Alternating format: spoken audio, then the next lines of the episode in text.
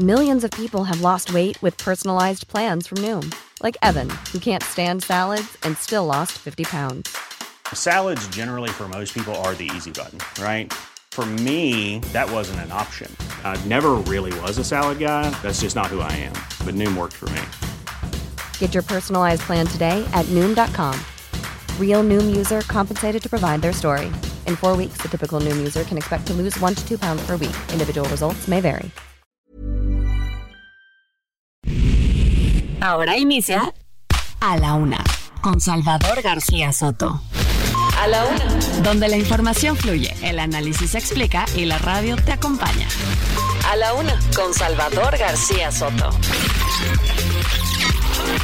A la Una. Comenzamos.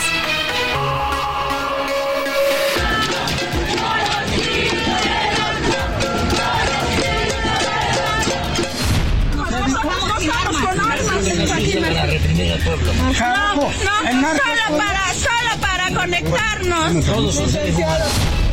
Nosotros no estamos sustituyendo la democracia, porque El Salvador jamás tuvo democracia. Esta es la primera vez en la historia que El Salvador tiene democracia.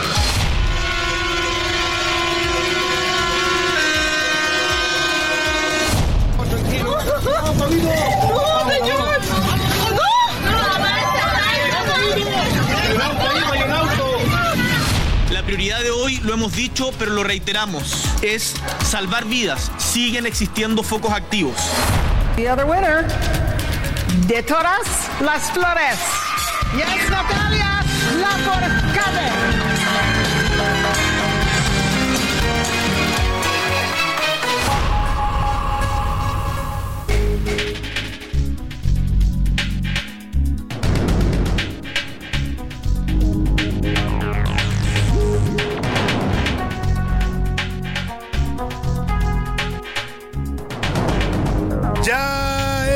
Es la una de la tarde en punto en el centro de la República y los saludamos con mucho gusto porque estamos iniciando a esta hora del mediodía a la una este espacio informativo que hacemos para usted todos los días a la misma hora cuando el reloj marca la una de la tarde con dos minutos.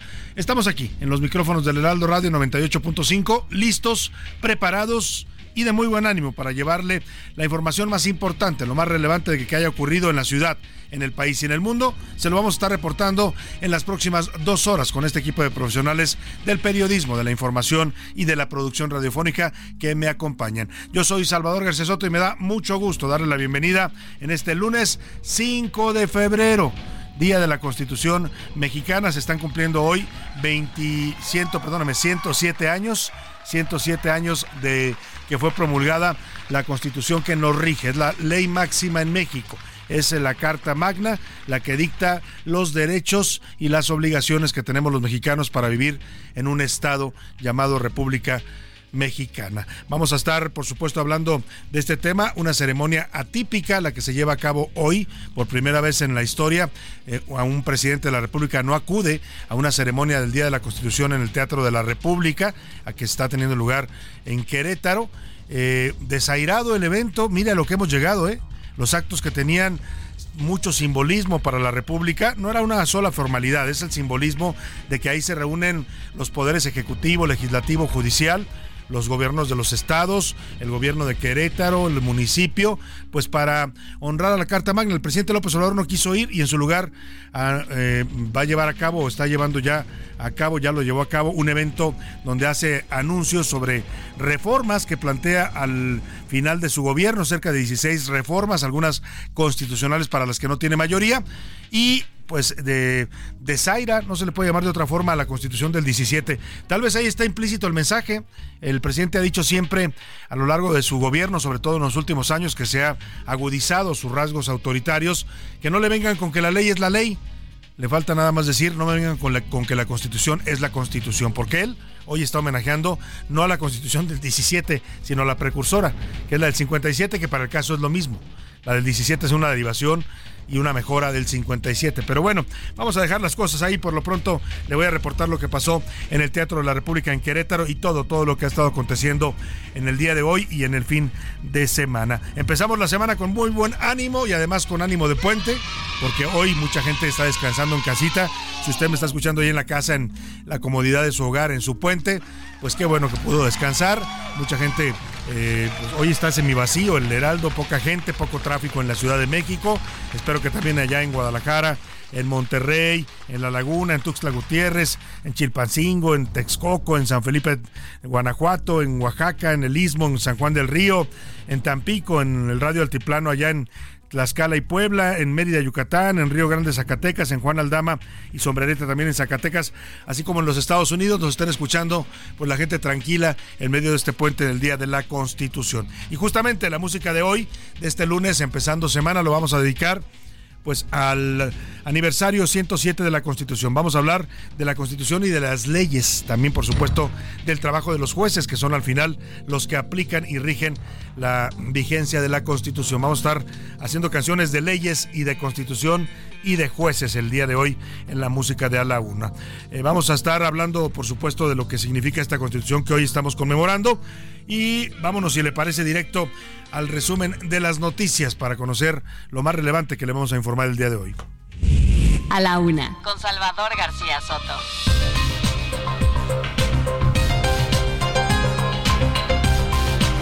Desde tal y como se esperaba, el presidente López Obrador no acudió a la celebración de los 100 años de la Constitución de 1917 que se lleva a cabo en el Teatro de la República en Querétaro. Eh, tampoco asistió la ministra presidenta de la Suprema Corte, Norma Piña. La ministra, pues seguramente dijo, no vamos a ir allá a hacer el vacío. El caso es que mandaron representantes ambos, tanto el presidente que mandó a la secretaria de Gobernación, Luisa María Alcalde, como la eh, presidenta Norma Piña, que mandó al ministro Pérez Dayán como su representante. Le voy a tener todo el reporte y la crónica de lo ocurrido en eh, Querétaro, en un evento bastante atípico y, irregular e irregular, perdóneme, para la República y su propio evento. Hoy en punto de las 5 de la tarde desde Palacio Nacional el presidente López Obrador va a presentar la nueva serie de reformas que quiere hacer al final de su gobierno. Estamos ya prácticamente a 8 o 9 meses de que termine el gobierno de López Obrador y está pensando en reformar todavía la constitución. Le voy a platicar qué reformas va a proponer hoy por la tarde el presidente. Incluso ya se filtraron algunas, ¿eh? ya hay textos de los que va a presentar el presidente que se están conociendo. Insípido. El paro nacional de transportistas no provocó el caos que se había anunciado. Desde ayer las negociaciones provocaron que hoy algunos estados eh, de la República no realizaran el paro, pero aún así algunas entidades como Chiapas, Querétaro, Veracruz y otros estados registraron bloqueos en los accesos carreteros a las principales ciudades.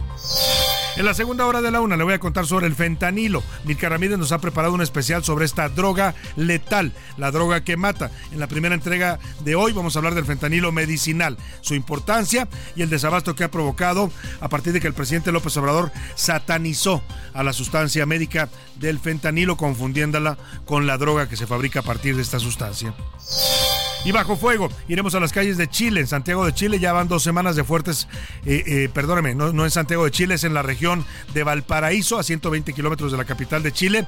Fuertes incendios han arrasado poblaciones enteras y han provocado al menos 120 personas muertas, mientras que el presidente Gabriel Boric ha declarado dos días de luto nacional ante esta tragedia. Le voy a tener la información. Y la ley del monte, los curuleros de San Lázaro le cantan hoy a la ley de AMLO. No me vengan con que la ley es la ley el presidente ha hecho un sexenio en el que pues tiene su propia visión de la ley y de la constitución y lo que no concuerda con su visión, dice él, es ilegal o inmoral.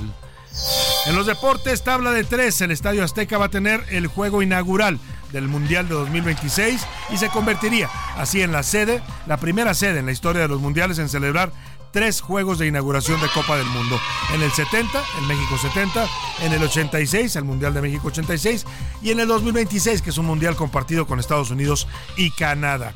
Además, triunfos y Chivas de Chivas y Cruz Azul, empate del América y de las Pumas en la jornada 5 del fútbol mexicano que nos va a comentar el señor Oscar Mota. En el entretenimiento, Anaya Rega nos traerá lo mejor del mundo del espectáculo. Hubo fin de semana de Grammys, arrasó por ahí la señorita Taylor Swift, que se lleva todo. En fin, eh, interesante lo que está pasando en el mundo del entretenimiento y nos lo va a comentar Ana Arriaga.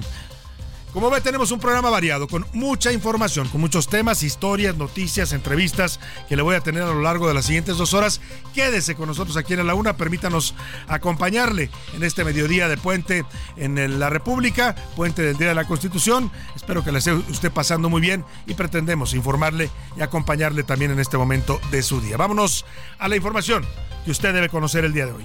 Estas son las de cajón en A la Una. Una de la tarde, 10 minutos. Hoy, por primera vez, pues que se tenga registro, ¿eh? No hay, hemos buscado referencias de si algún otro presidente había desairado, había mm, no asistido a la ceremonia del Día de la Constitución por decisión propia. Puede que por ahí alguno se haya enfermado o no haya podido, pero lo que hemos encontrado en los registros históricos es que a partir de que se instituye esta nueva constitución, cada año se conmemora su aniversario en el Teatro de la República con la presencia encabezando el evento del Poder Ejecutivo del presidente de la República en turno, sea del partido que sea. Luego están también los representantes y presidentes de los poderes judicial y legislativo. Y luego están los gobernadores, los 32, 31 gobernadores y el jefe de gobierno jefa de gobierno de la Ciudad de México. Y pues acuden también los gobiernos municipales de ahí de Querétaro, en fin, es un evento republicano cuando se dice republicano se dice equilibrio de poderes, se dice democracia, se dice un país que tiene acuerdos y que camina con sus dirigentes al frente y, juntos, unidos. Lo que se ve hoy es una república que está dividida, confrontada, peleada y en la que el líder que debiera encabezar esta república, el presidente López Obrador, está teniendo actitudes cada vez más radicales, cada vez más personales olvidándose pues de lo que significa ser el jefe del Estado mexicano. Está actuando el presidente prácticamente como un candidato en campaña. A veces parece más que la campaña la está haciendo él que la propia Claudia Sheinbaum porque se habla más de lo que propone el presidente, de sus iniciativas, de sus polémicas, de lo que se publica de él en el extranjero y de la candidata oficial, pues nada más eventos y eventos pequeños y fotos. Se tomó por ahí una foto Claudia Sheinbaum el fin de semana que híjole, yo no sé quién se la recomendó o qué le digan sus asesores, pero aparece presumiendo su amistad con el gobernador de San Luis Potosí, Ricardo Carmona Gallardo, el famoso pollo, al cual eh, investigaciones eh, y averiguaciones previas de la Fiscalía General de la República y de la Fiscalía Anticorrupción lo señalan como presuntos vínculos con el crimen organizado. Eso es lo que anda presumiendo en redes la candidata morenista. Pero vamos al día de hoy, sin la presencia del presidente López Obrador ni de la ministra de la Suprema Corte de Justicia de la Nación, Norma Lucía Piña, que decidió al parecer no acudir ante el desaire del presidente, se llevó a cabo ya la conmemoración, la ceremonia republicana de los 107 años de la promulgación de la Constitución de 1917 en el Teatro de la República en Santiago eh, en Santiago de Querétaro, que es el nombre oficial de esta ciudad capital del estado del mismo nombre, pues estuvieron presentes el ministro Alberto Pérez Dayán por parte del Poder Judicial, la ministra Luisa María Alcalde, que es secretaria de Gobernación, estuvo representando al Poder Ejecutivo, y por el Congreso las presidentas de ambas cámaras, Marcela Guerra, de la Cámara de Diputados, y Ana Lilia Rivera, del Senado. Llamó mucho la atención el discurso del ministro Pérez Dayán, que claramente defiende la Constitución y dice que en este país y en esta República democrática federal, nadie está por encima de la Constitución. Y lo remarca, ¿eh? Nadie. O sea, ni el presidente que se siente todopoderoso puede estar por encima de la Constitución. Es el, mensaje que manda el ministro Pérez Dayan. También, pues, eh, eh, sobre todo el contexto de este discurso del ministro Pérez Dayan es porque acaba de amenazar la mayoría de Morena con someterlo a juicio político por haber votado en contra de la reforma eléctrica de López Obrador. Hágame usted el favor. Ahora lo van a enjuiciar a usted por hacer su trabajo en este país. Así anda la República de errática y perdida. Mil Ramírez nos hace la crónica de esta ceremonia desairada por el presidente López Obrador. Sin presencia del presidente Andrés Manuel López Obrador como representante de uno de los tres poderes de la Unión, este lunes el Poder Legislativo y el Poder Judicial celebraron el 107 aniversario de la Constitución Política Mexicana en el Teatro de la República, cuna de la Constitución ubicado en Querétaro. Al evento que inició alrededor de las 10 de la mañana tampoco acudió la ministra presidenta de la Suprema Corte de Justicia de la Nación, Norma Piña. El primero en hablar fue el gobernador de Querétaro, Mauricio Curi, quien rechazó la confrontación de nuestro país. Democracia y reforma social solo sobreviven si van juntas. La confrontación en México siempre ha sido brutal. Una erupción que consume y avasalla. Por el desacuerdo se pierde el impulso inicial de la independencia. Por él se nos arrebata medio país. Por él México pierde tras la revolución dos décadas de desarrollo. En representación de la ministra presidenta de la Suprema Corte de Justicia de la Nación, Norma Piña, asistió el ministro Alberto Pérez Dayán, quien recordó la importancia de la Constitución mexicana por encima de la Constitución no hay poder alguno, nada ni nadie. No permitamos que esto se olvide o se confunda. Y es precisamente la Constitución Federal, esta que ahora conmemoramos, la que dio a la Suprema Corte de Justicia de la Nación las facultades suficientes para invalidar cualquier acto que no la respete. En representación de Andrés Manuel López Obrador, asistió la secretaria de Gobernación María Luisa Alcalde, quien fue la última en hablar. Durante su participación destacó la presentación de las reformas constitucionales del mandatario federal. Las reformas que conocemos hoy y que vamos a conocer esta tarde junto con las de los últimos cinco años son el camino de regreso al pacto social fundamentado desde el pacto federal. La diputada Marcela Guerra, presidenta de la mesa directiva, asistió en representación de la Cámara de Diputados y en representación del Senado, la presidenta de la mesa directiva, Ana Lilia Rivera. Para la una con Salvador García Soto, Milka Ramírez. Bueno, ahí está lo que ocurrió ya en el Teatro de la República de una manera totalmente pues rara, extraña, atípica. No se entienden bien las razones por las cuales el presidente toma esta decisión, pero pues como dicen al buen entendedor pocas palabras, ¿no? Desairar el evento oficial de la ceremonia de la Constitución equivale a desairar a la Constitución. El presidente está eh, desconociendo o minimizando o pues vaya usted a saber la Constitución que nos rige. El presidente que es el que juró cumplirla y hacerla cumplir cuando tomó posesión del cargo. Oiga, y precisamente el presidente, en vez de acudir a esta ceremonia republicana, hoy a las 5 de la tarde hará su propio evento. Dice que él va a conmemorar más a la Constitución de 1857, la de la época juarista, y que va a anunciar sus reformas. Iván Saldaña se encuentra ahí en Palacio Nacional y nos adelanta un poco de lo que viene a las 5 de la tarde. Iván, te saludo, muy buenas tardes. Salvador Auditorio, buenas tardes. Sí, de hecho, el paquete de iniciativas que va a presentar el presidente López Obrador son reformas a la Constitución. Eh, dice él que le van a regresar a la, a la Carta Magna su esencia con la que fue promulgada en un día como hoy, pero en 1917, y son al menos 13 los temas de las iniciativas que tocará el presidente López Obrador, propondrá al Congreso cambios, entre ello, pues la reforma al Poder Judicial que propone que jueces, magistrados y ministros sean elegidos por el voto ciudadano. La incorporación va a insistir a la Guardia Nacional, de, la Guardia Nacional a las Fuerzas Armadas, una reforma energética tras el revés que sufrió por la Suprema Corte eh, la semana pasada y otra en materia de austeridad republicana también va por una por la desaparición de órganos autónomos y reguladores.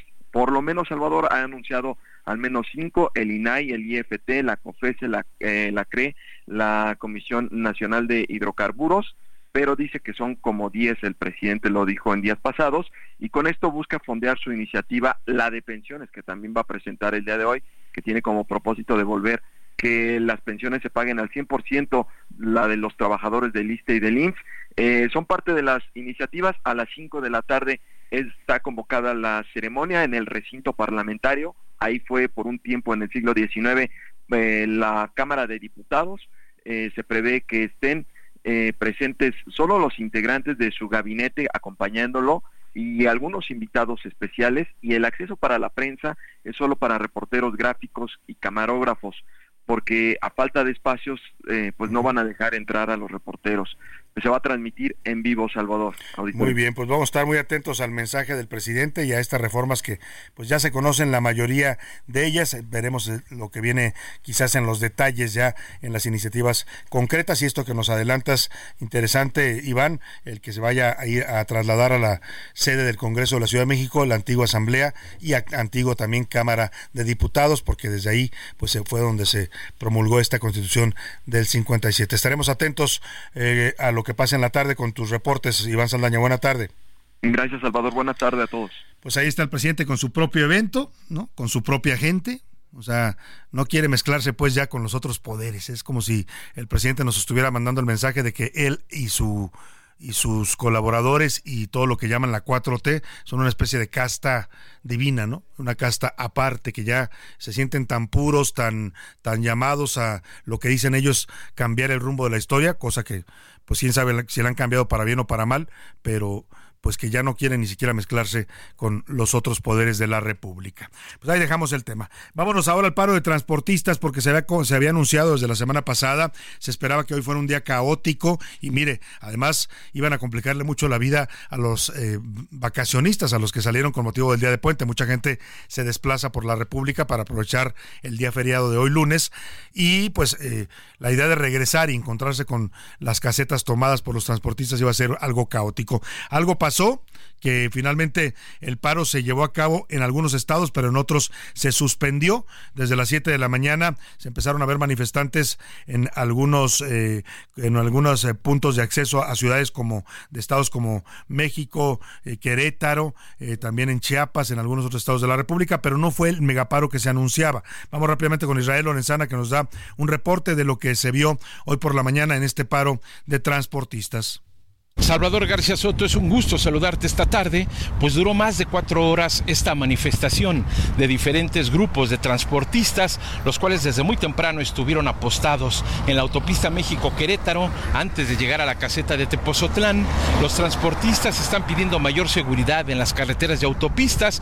En ese sentido, se reunieron con autoridades de gobernación a la altura del kilómetro 90, allá en la zona de la autopista Arco Norte, donde acordaron el día de mañana reunirse a las 10 de la mañana en las oficinas de gobernación. La circulación ya ha sido liberada, Salvador. Los trailers estaban ocupando tres carriles de los cinco de esta autopista México-Querétaro, pero finalmente la buena noticia es que han llegado a un acuerdo y se han retirado ya. También estuvieron manifestándose en la autopista México-Querétaro, en la México-Puebla, de manera que ya en estos momentos retiran estos bloqueos, acuerdan con las autoridades reunirse el día de mañana y bueno, pues la circulación minuto a minuto comienza a restablecer establecerse, Salvador. Hay que recordar que es un día de asueto. Aún así, bueno, pues ya nuestros amigos automovilistas van a encontrar totalmente libre las diferentes autopistas aledañas a la Ciudad de México. Pues Salvador García Soto, la información que yo te tengo esta tarde.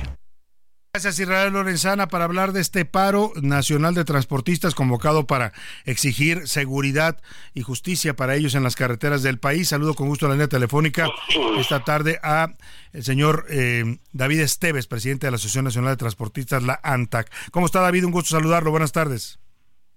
Muy buenas tardes, Salvador. A la orden. Pues eh, vimos el, el, paro que están llevando a cabo en algunos estados, pero no fue finalmente el gran paro que se había anunciado. ¿Qué fue lo que sucedió, David?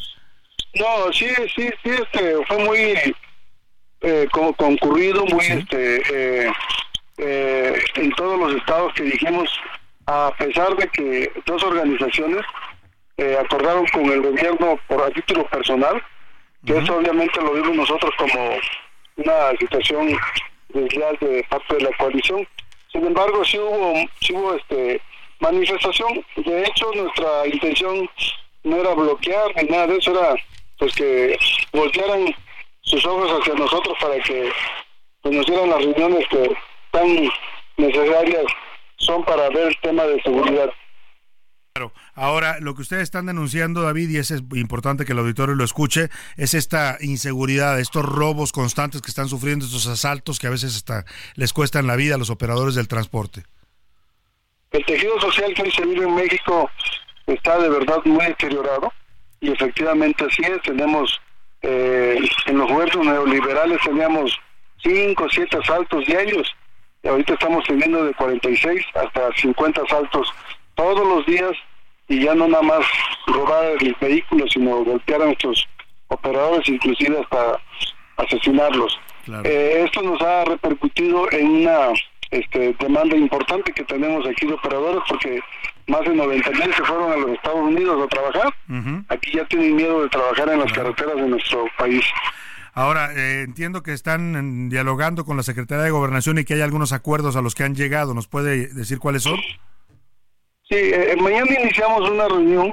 Eh, en lo personal nosotros estamos pidiendo reunión con la Secretaría de con, la Secretaría de Seguridad Pública, con la Guardia Nacional, estamos pidiendo una reunión con lo que hoy le, llaman SIC, Secretaría de Infraestructura, Comunicaciones y Transportes, y estamos pidiendo también reunión con Hacienda. Eh, en Hacienda quiero hacer un paréntesis. Nosotros hemos utilizado toda la vida algo que le llamamos carta aporte, en donde va plasmado el producto que nosotros estamos este, eh, trasladando. Pero últimamente hubo la propuesta del SAT de que este, se digitalizara esta carta aporte, pero el problema, aquí es el pero, aquí es el problema. Si tenemos un error en el, en el estimacionado de esa carta aporte, hay multas hasta de ciento tantos mil pesos. Claro. Eh, eso consideramos David, David, me va a cortar la guillotina y no quiero que se quede eh, eh, corte lo que está usted diciendo. ¿Me aguanta tantito la pausa y regresamos con usted para terminar? Claro, con gusto. muy bien, regresamos con, usted aquí en la una después del corte. Análisis puntual. En un momento regresamos. Ya estamos de vuelta en A la Una con Salvador García Soto. Tu compañía diaria al mediodía. Porque te presta hasta cuatro meses de tu sueldo. Porque lo obtienes en máximo 24 horas. Porque lo utilizas para lo que quieras. Porque lo tramitas fácil y sin intermediarios. Porque tiene las tasas más bajas del mercado. Porque es tu derecho. Fonacot es el crédito. Fonacot, 50 años cumpliendo. Gobierno de México. La rima de Valdés. ¿O de Valdés la rima? Como es 5 de febrero, día de la Constitución, aquel que es bien cap emoción, pues quiere ser el primero en siempre ser mero, mero para levantar el dedito.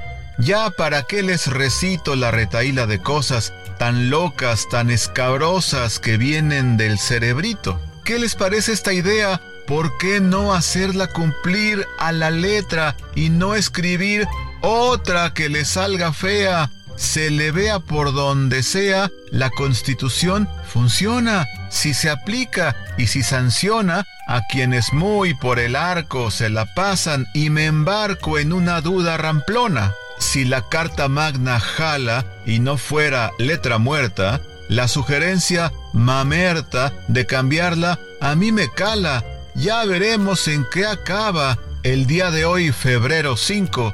Es que pa' qué tanto brinco con el suelo tan parejo. Es que hay que estar bien perplejo para tener tanto ahínco. ¿Sabías que la actual Constitución mexicana fue firmada el 31 de enero de 1917 y que entró en vigor el 1 de mayo del mismo año? De hecho, fue el presidente de México, Venustiano Carranza, quien la presentó de forma oficial un 5 de febrero, pero de 1917.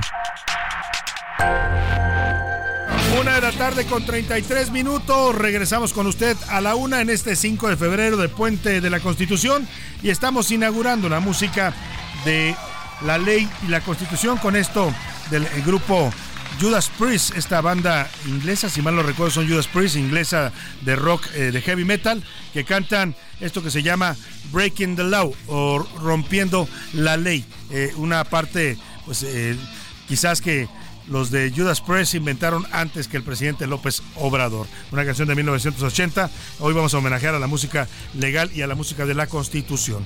Vámonos con más información que tenemos para, preparada para usted en esta segunda hora de A la Una.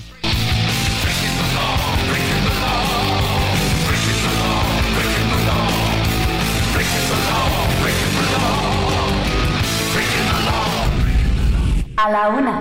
Con Salvador García Soto.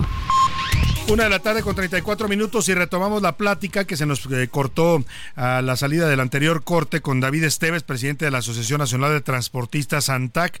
Nos estaba contando David de estas reuniones que están previstas con varias autoridades de la Secretaría de Gobernación, de la Secretaría de Hacienda, de la Secretaría de Comunicaciones y Transportes. Y hablaba usted de esta tarjeta, esta carta que ustedes portan eh, en la que eh, les oficializan la mercancía que están cargando. Nos decía que Hacienda se las quiere cambiar, se las quiere volver digital ya la cambiaron. Ya la cambiaron. sí, hace dos años había una prórroga para este, evitar las multas. Sí. Sin embargo, este ya se vence la prórroga hasta el día primero de abril. Ajá. Eh, eso es lo que uno de los temas importantes que vamos a, a tratar en esos meses de trabajo, de que pues sí le tomamos la palabra al ciudadano presidente, pero que esa, esa transporte sea nada más para carga de importación y exportación. Claro. Internamente, realmente no, es que no, no lo entendemos. Sí. Lo que sí entendemos las altas multas que van a cobrar por un errorcito Claro. al llenado de la misma. Claro, pues estaremos muy pendientes entonces de estas reuniones. ¿Cuándo comienzan eh, a reunirse con las autoridades Mañana federales? mismo reuniones. Muy bien. Vamos a estar atentos, David, y si le parece, lo estaremos buscando para que nos dé avances de estas pláticas en las que esperamos que los transportistas sean escuchados y atendidas sus demandas. Muy bien. Le, le agradecemos mucho y estamos muy pendientes de, de la actividad de la Asociación de Transportistas. Muy bien, muchas gracias y un fuerte abrazo a todos ustedes. A usted, David, muy buenas tardes. Ahí está el paro nacional de transportistas que sí se llevó a cabo, eh, no alcanzó la magnitud que ellos habían previsto, pues porque se les atravesó también el día de asueto, pero bueno, sí hubo eh, protestas en algunos estados y lo que dice claramente el ANTAD es no queremos afectar a la gente, queremos que la gente voltee y nos vea y sepa que estamos exigiendo eh, pues seguridad en nuestro trabajo, ¿no? es lo que ellos piden básicamente. Fíjese este dato que daba David eh, Esteves de la Asociación Nacional de Transportistas, la ANTAC, eh, que muchos choferes mexicanos, operadores de trailers, se están yendo a Estados Unidos a trabajar porque allá los contratan porque son gente con experiencia, que saben manejar bien, que son eh, especializados, pero ya no quieren trabajar en México porque los asaltan. Y deje usted que los asalten, los matan en muchos casos. Ya le había platicado yo, y esto es un reporte de, de las eh, cámaras empresariales, que muchas empresas que necesitan mover sus productos están anunciando que quieren choferes y no, no hay respuesta a las convocatorias. No, la, gente no quiere trabajar en este momento manejando un tráiler o un camión de carga por miedo a, pues, a perder la vida. O sea, se ha vuelto un, un, eh, una actividad extrema. Vamos a ver cómo estuvo en el país este pues este tema del paro de transportes en Veracruz, Querétaro y Chiapas. Tenemos reporte de nuestros corresponsales. Veracruz.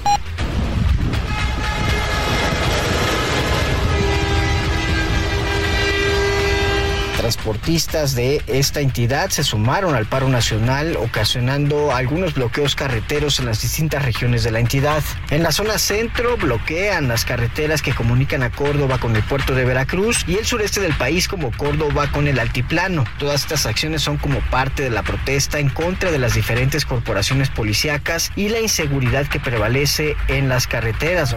Querétaro. Partió desde San Juan del Río y se dirigió hacia la carretera 57, donde los manifestantes caminaron de manera pacífica acompañados por la Guardia Nacional. Posteriormente dieron vuelta en San Gil y regresarán hasta la caseta de Palmillas, donde permanecerán por un tiempo con la circulación abierta, se señaló. El día de ayer y antier, la Secretaría de Gobernación, SEGOP, sostuvo reuniones con diversos transportistas con el objetivo de llegar a acuerdos y atender sus peticiones. Samuel Mena Stadelman, representante de Segov en Querétaro, proporcionó los detalles sobre estos encuentros. Chiapas.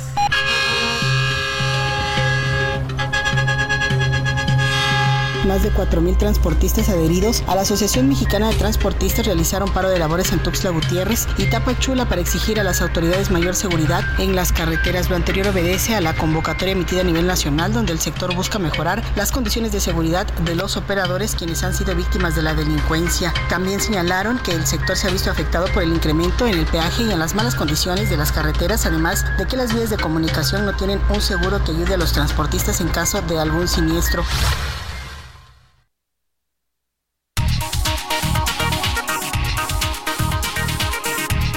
De la tarde con 38 minutos, pues así estuvo el paro en estos estados de la República y vamos a ver mañana que comiencen las negociaciones con los transportistas a ver si pues les dan lo que ellos piden, que es básicamente seguridad.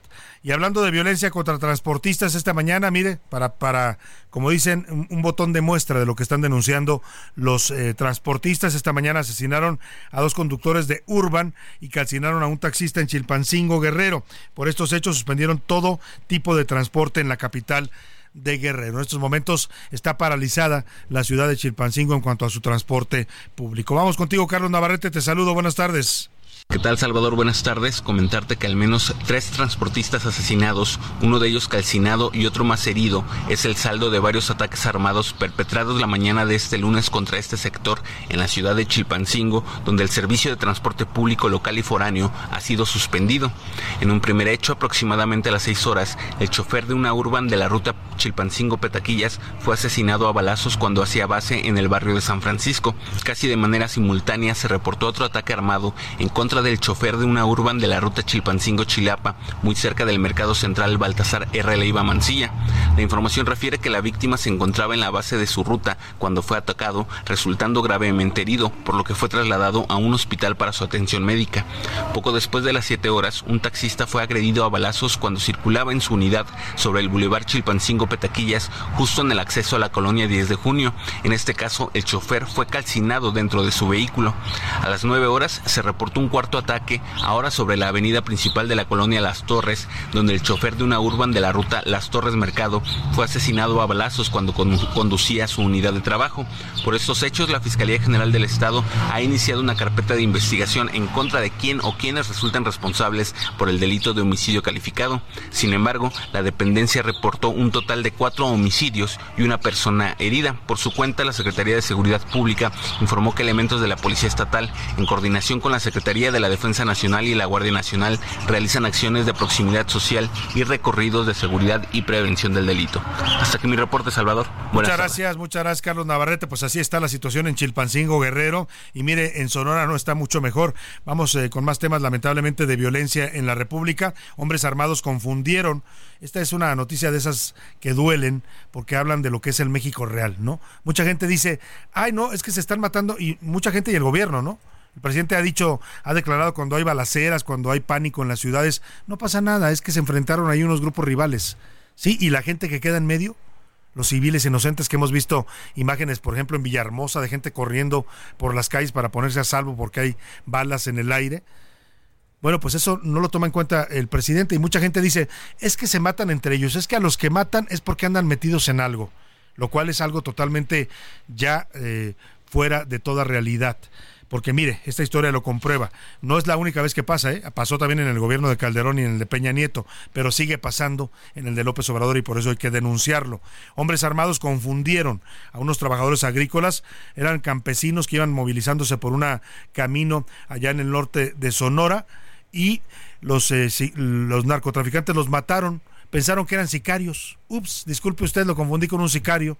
Asesinaron a cuatro y siete más quedaron heridos. Ahí mismo en Sonora, hombres armados mataron a dos mujeres y a un niño de dos años en la carretera Yécora Maicova. Vamos a escuchar el reporte de Gerardo Moreno y ahora le voy a decir qué está haciendo la secretaria de Seguridad de Sonora, la que se debería encargar de que hubiera seguridad en su estado. Vamos contigo, Gerardo Moreno, te saludo allá en Sonora. Cuéntanos la violencia que está asfixiando al estado. Buenas tardes. Hola, ¿qué tal Salvador? Qué gusto saludarte desde el estado de Sonora, donde lamentablemente tengo que reportarte pues varias tragedias ocurridas durante este fin de semana. Y es que primero que nada, la tarde de ayer domingo, un grupo armado emboscó a balazos a un grupo de jornaleros agrícolas que se trasladaban por un camino de terracería hacia una comunidad rural perteneciente al municipio de Caborca, esto al norte de Sonora, el cual dejó como saldo cuatro personas sin vida y un total de siete lesionados. Te platico que según el reporte de la Fiscalía de Sonora, los hechos ocurrieron aproximadamente a las 12.30 horas cuando el grupo de alrededor de 29 trabajadores agrícolas se transportaban en una camioneta y fueron atacados con disparos de armas de fuego por criminales que se encontraban apostados en las alturas de un cerro. Fue en una brecha de terracería que conduce del campo San Francisco al ejido Yaqui Justiciero perteneciente al municipio de Caborca. Al momento del ataque, el conductor detuvo la marcha de transporte y gritaron a los agresores que eran trabajadores del campo, lo que provocó que el ataque cesara. Sin embargo, ya se tenía un resultado total de cuatro personas trabajadoras agrícolas que perdieron la vida y siete más que resultaron con lesiones, quienes fueron trasladados a recibir atención médica en vehículos particulares. La Fiscalía del Estado informó que las instituciones que integran la Mesa de Seguridad de Sonora ya establecieron un operativo en la zona para la búsqueda y captura de los agresores. Por otro lado, platicarte también una tragedia ocurrida el día sábado, donde lamentablemente dos mujeres y una menor de edad perdieron la vida. Oiga, terrible esto que nos narra Gerardo Moreno. Dos mujeres y un niño de dos años de edad fueron masacrados en la carretera Yécora Maikova. Iban transitando por la carretera como uno supone que lo puede hacer, porque dice la Constitución que los mexicanos tenemos libertad de tránsito. Lamentablemente a estos, a estas mujeres y a este niño los mataron narcotraficantes porque, porque se les antojó y porque pueden. ¿Sabe por qué? Porque los narcotraficantes saben que este gobierno, este presidente López Obrador, los protege los defiende y no les va a hacer nada. Vaya usted a saber por qué, ya cada quien que saque sus conclusiones. Tiene pacto con ellos, no quiere problemas, recibe o no recibe cosas del narco. Saque usted su juicio, yo no se lo voy a decir. Nada más escuche esto que le voy a poner, que confirma que efectivamente el presidente López Obrador abdicó renunció a su facultad constitucional de defender a los mexicanos de la violencia sanguinaria, de la crueldad del crimen organizado. Lo que va a escuchar es un audio que acaba de ocurrir el fin de semana en su gira por Tabasco. El presidente fue a Tabasco, que por cierto, más vamos a comentar un poquito más adelante, no le fue nada bien. Lo abuchearon en algunos eventos, le gritaron que se fuera en su propia tierra, ¿eh? Y este que va a escuchar es un reclamo de gente de Tabasco que le dice al presidente desesperada, se acercan a la camioneta y le dicen, ayúdenos, nos están matando los narcos, no tenemos armas para defendernos, ayúdenos. ¿Y saben qué les contesta el presidente? Que, que, que, ah, porque le dicen, mande al ejército, mande armas. Y él dice, el ejército no va a reprimir al pueblo. Y un señor indignado le pregunta, ¿y los narcos son pueblo? Usted va a escuchar que le responde el presidente de México. No se dialoga con los agresores, se garantiza un derecho inmediato. Manden al ejército inmediatamente. No tenemos armas. La, le, la. Estamos sin armas, nosotros no estamos con armas. Para reprimir al pueblo. No, no, solo para, solo para conectarnos. Todos son seres humanos.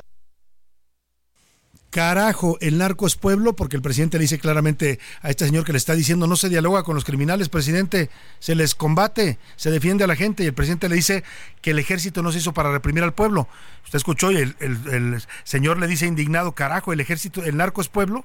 La respuesta del presidente es sí, es pueblo, todos son seres humanos. Al presidente le importan más los narcos, criminales, asesinos, que matan jóvenes, matan mujeres, matan niños en este país, le importan más sus derechos que los del resto de los mexicanos. Como dice la frase clásica, por eso, por eso estamos como estamos.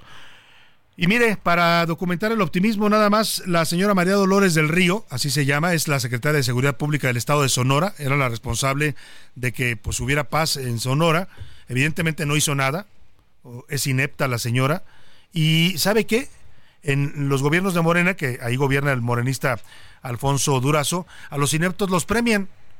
Bueno, el propio Durazo es un ejemplo. La señora secretaria, bueno, usted escuchó todo lo que está pasando en Sonora, lo que pasó nada más este fin de semana. Súmele todas las masacres, balaceras, la angustia de la gente en el sur de Sonora, en Ciudad Obregón, en Navojoa, en Guaymas, en San Carlos, que están desesperados porque la, el narco los tiene sometidos. Bueno, pues eh, a la señora la mandaron de candidata de Morena a la alcaldía de Hermosillo. O sea, la están premiando cuando claramente no hizo su trabajo y fue una inepta. Pero le decía, al final lo único que hacen es repetir el molde, porque a Alfonso Durazo Montaño, el actual gobernador de Sonora por Morena, fue secretario de Seguridad Federal, fue el primer secretario de Seguridad de López Obrador, y yo le pregunto qué hizo por la seguridad de los mexicanos escuchaste acá su respuesta, nada, y aún así lo premiaron haciéndolo gobernador de un estado. Así funcionan las cosas en la 4T, la lealtad por encima de la capacidad y de el servicio a la población. Vamos rápidamente a otro tema. Xochil Gálvez, precandidata presidencial de Fuerza y Corazón por México, se fue de gira a Estados Unidos, anda recorriendo territorio de la Unión Americana y en Nueva York pues nada, le salieron algunos seguidores del presidente López Obrador y la agredieron. Le gritaron de cosas a Xochitl Galvez, evidentemente es gente que apoya al gobierno de la 4T, pero bueno, eso fue solamente un, una de las cosas que pasaron en su gira. Sostuvo también varias reuniones con él durante el fin de semana. Eh, lo han estado siguiendo los seguidores de López Obrador o los morenistas, que hay redes de Morena en, Estados Unidos ya oficialmente constituidas. Bueno, pues la estuvieron siguiendo en todos sus eventos y ella tuvo que andar ahí ¿no? Mandar señuelos para que no supieran a dónde iba.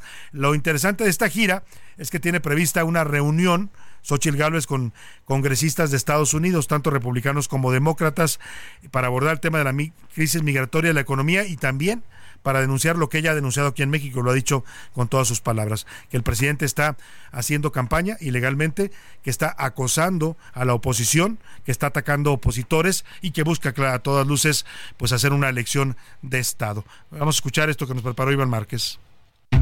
La precandidata presidencial de Fuerza y Corazón por México, Xochitl Galvez, siguió de gira por Estados Unidos, aunque no la pasó nada bien por las protestas de morenistas, quienes aventaron y gritaron de todo cuando salía de una conferencia en Nueva York. ¡Ya no van a volver más! ¿Quién la va a tocar? de Sinaloa! ¡No toquen la ante esto, Xochitl dijo a quienes la atacaron que lo mejor es no dividir al país. Obviamente hubo quien no le gustó que yo estuviera aquí, protestaron llenos de odio, de coraje, de rencor. Esta división no abona a nadie. Yo les diría, no se peleen con los políticos, mejor exijan a los políticos que resuelvan los graves problemas del país. Pero también recibió el respaldo de un condado de Nueva York porque Westchester acaba de decir que hoy justamente es el día de Xochitl Galvez en todo el condado de Westchester. Así es, mi diputado, es el Social Day declarado oficialmente tras cuatro días en Nueva York, este lunes se pasó a Washington, donde sostendrá reuniones con legisladores, empresarios e incluso visitará al secretario general de la OEA, Luis Almagro. Además, irá al Congreso de Estados Unidos, donde conversará con congresistas del Comité de Relaciones Exteriores y con integrantes de la Cámara de Comercio estadounidense. Así, las actividades de Xochitl Galvez por Estados Unidos. Para la una con Salvador García Soto, Iván Márquez. Último minuto en A la Una, con Salvador García Soto.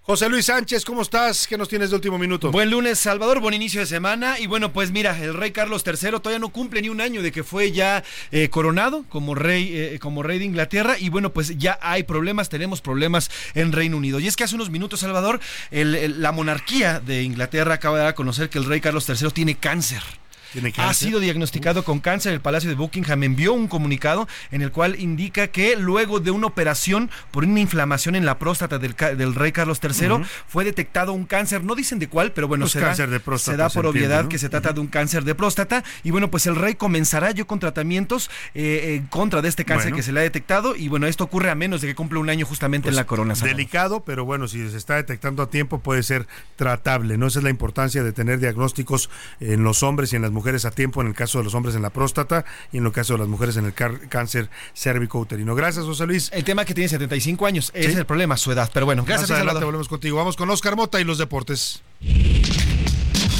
Los deportes en A la Una con Oscar Mota. Señor Mota, buenas tardes. Mi querido Salvador García Soto, amigas, amigos, hoy un gran día para ganar, día de descanso para muchos, muchísimas gracias. Y también para los que andan chambeando, un tema donde hoy no hay parquímetros, ¿no? Mucha gente trabaja el día de hoy. A mí me benefició, me benefició mucho, no hay parquímetros, no traigo auto ahorita, pero pues ahí está obviamente. Pues yo que te hubiera ido, me hubiera regresado. Nada más me paré ahí para que, para que no te cobren. Querido Salvador García Soto, amigos, el tema interesante y lo importante, a ver, el Estadio Azteca, el día de ayer se informó ya parte del calendario para este Mundial de 2026, Estados Unidos, México y Canadá, y el Estadio Azteca, pues bueno, va a tener la inauguración, el juego inaugural de este mundial. Querido Salvador, con esta situación, pues básicamente será la tercera ocasión en que el Estadio Azteca tenga un eh, juego inaugural, eh, obviamente 1970, 1986 y ahora este 2026. Entonces, ese es el detalle. En total, México va a tener 13 partidos del mundial.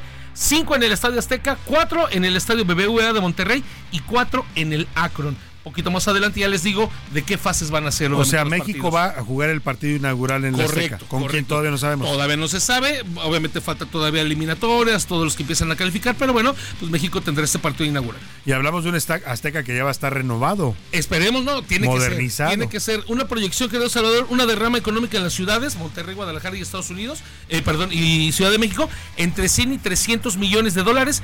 Todavía no hay costo de los boletos, pero sí hay que empezar empezar a ahorrar, el cochinito porque, van a estar caros. Ya sabemos que, se han vuelto muy caros los boletos para cualquier tipo de espectáculo y más para un mundial. Más adelante tenemos más información contigo, Oscar Vámonos por lo pronto a la pausa con música. Esto que le voy a dejar se llama Viva la Constitución es César García Rincón de Castro, en una canción de 2016. Es un pedagogo y compositor español y lanzó este tema en 2016 para enseñar a los niños y concientizarlos qué es la Constitución y por qué deben respetarla.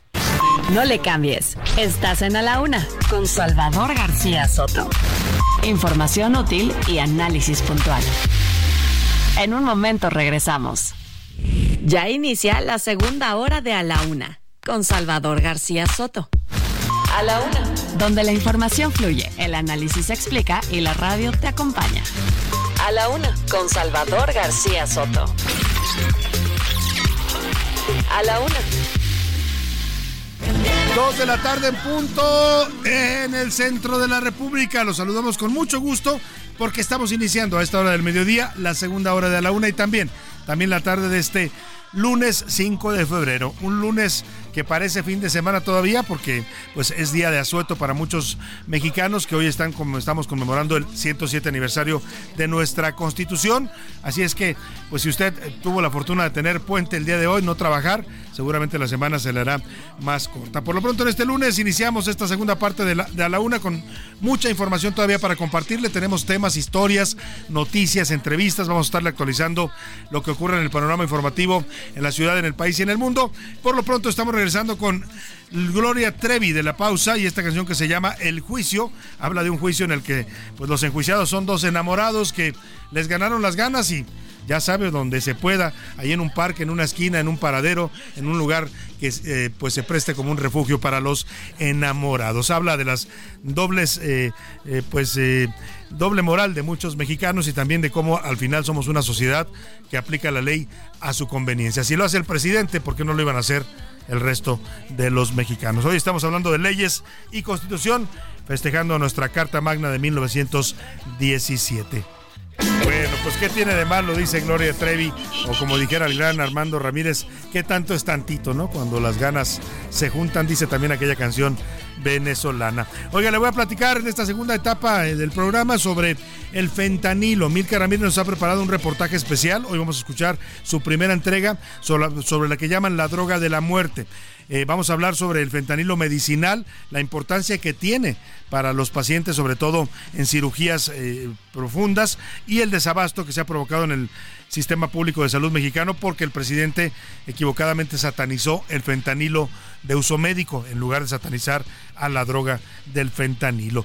Vamos a hablar también de los amigos. Este sábado el presidente López Obrador y Joe Biden sostuvieron una llamada telefónica para tratar temas de migración y tráfico de drogas. Voy a decirle que reportó la presidencia de esta conversación con su homólogo de los Estados Unidos. Y bajo fuego, vamos a ir hasta las calles, eh, vamos a ir hasta Santiago, perdóname, hasta Chile, porque en la región de Valparaíso, a 120 kilómetros de la capital, está ahí una tragedia por incendios. Han muerto 120 personas. El fuego ha consumido no solo bosques y zonas forestales, sino también poblados enteros que han sido arrasados por las llamas. Hay luto nacional en Chile por esta tragedia de incendios y le voy a platicar.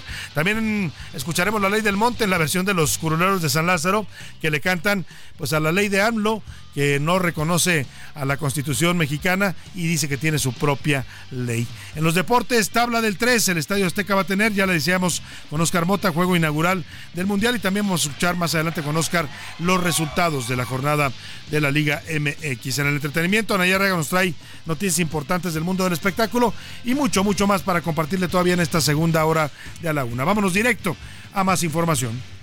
A la una, con Salvador García Soto.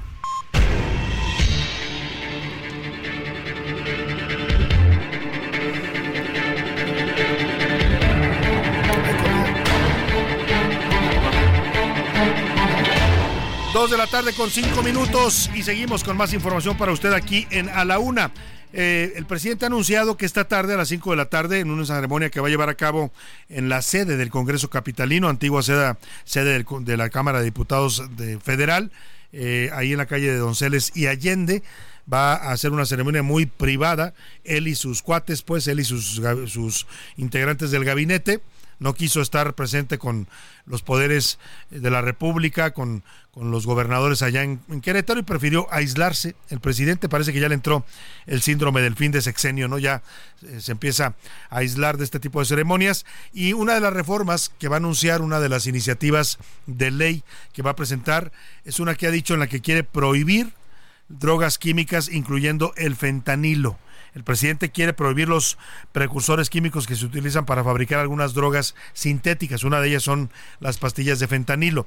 El problema es que muchas de estas drogas, y nos lo va a explicar muy bien ahora Milka Ramírez en un reportaje que nos ha hecho especial para la UNA, esta es la primera entrega, el día de mañana escucharemos la segunda entrega, el problema es que muchas de estos precursores químicos pues son, tienen usos médicos y son importantes para el sistema médico, tanto privado como público. El fentanilo, por ejemplo, es un opioide que es muy potente y por lo tanto se le aplica a pacientes en cirugías profundas para que no sientan dolor, incluso para su recuperación.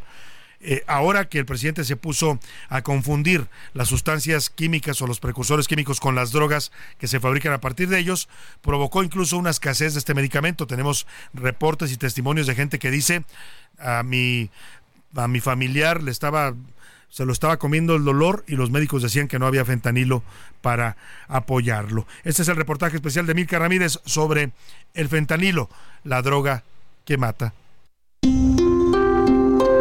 El fentanilo es un opioide sintético 50 veces más fuerte que la heroína y 100 veces más fuerte que la morfina.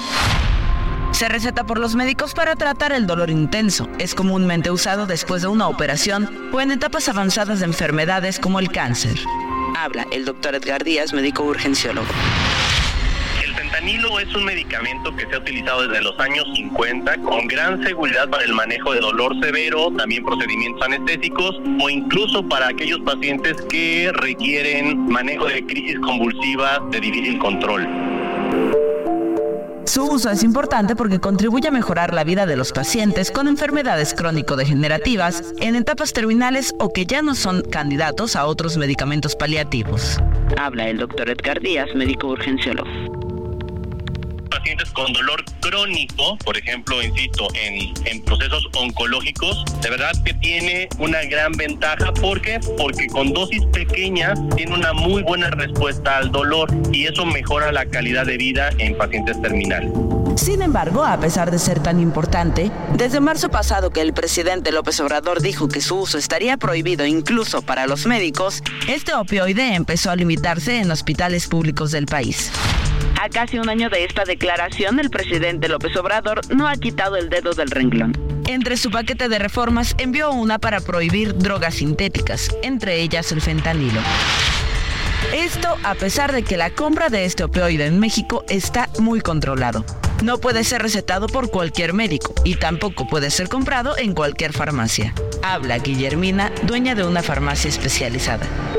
Para que nosotros podamos transportarlo o comprarlo, requerimos de lo que es, receta médica, que prácticamente el médico la mm, obtiene de lo que es la plataforma de Cofepris. Cofepris le otorga la receta al médico con un número con el cual el lugar donde nosotros llegamos a comprarlo se ve reflejado el nombre del médico, el nombre del paciente y la dosificación del medicamento que requerimos. El fentanilo es el único que le da pues el soporte a, a los pacientes que necesitan prácticamente vivir sin dolor.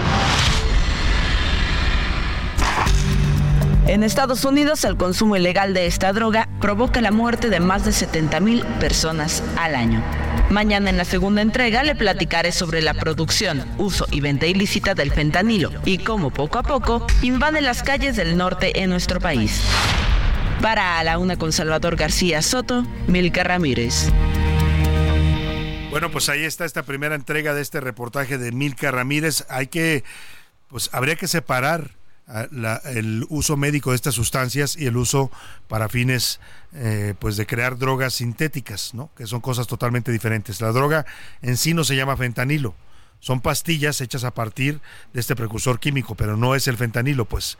Evidentemente lleva una dosis de fentanilo, pero también le ponen otras sustancias pues que están provocando no solo fuerte adicción en las personas que consumen estas pastillas, sino en muchos casos la muerte. Terminan muriendo por el consumo de esta droga y se van rápido los, los adictos, o sea, es que tener hay que tener mucho cuidado con esta droga de verdad, porque hoy es la principal amenaza, así está catalogada por el gobierno de Estados Unidos para la salud de su país y lamentablemente también ya la están vendiendo en México.